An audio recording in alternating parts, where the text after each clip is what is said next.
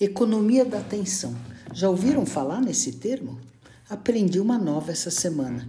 Economia da atenção é termo cunhado pelo psicólogo Herbert Simon, que recebeu o Prêmio Nobel em 1978 pelo seu trabalho desenvolvendo a economia comportamental. De acordo com a Wikipédia, economia da atenção é uma forma de gerenciar a informação, partindo da premissa que a atenção dos indivíduos é um bem escasso aplicando vários instrumentos da teoria econômica na resolução de problemas de gestão da informação. Nesse contexto, de acordo com Davenport e Beck, a atenção é o engajamento mental focado num item específico da informação. Esse foi o fio que puxei a partir de um artigo muito interessante que li e compartilho com vocês aqui.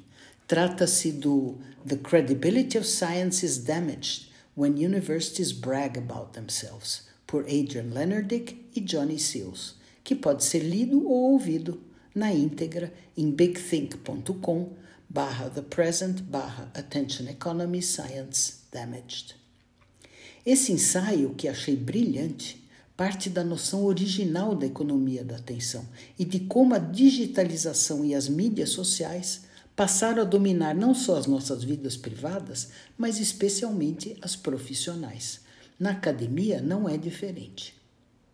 Ao adotar modelos de negócios baseados nas forças do mercado, as universidades também aderiram à economia da atenção. Professores e docentes são instados a ocupar as mídias sociais, a se comunicarem a todo tempo com o público, a divulgarem seus resultados numa luz favorável e a chamarem quanto mais atenção for possível. O marco de visibilidade agora inclui indicadores como Altmetrics, cuja chamada é descubra quanta atenção seu trabalho está obtendo.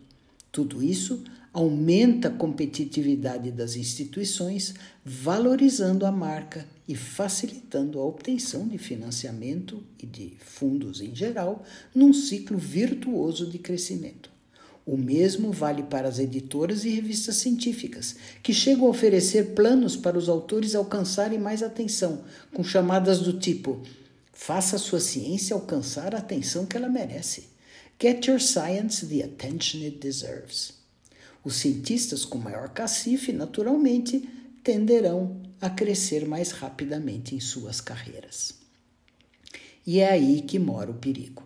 Resultados são apresentados ao público antes da necessária sedimentação do conhecimento, da revisão pelos pares, da crítica construtiva e muitas vezes deixando os colaboradores e parceiros em segundo plano.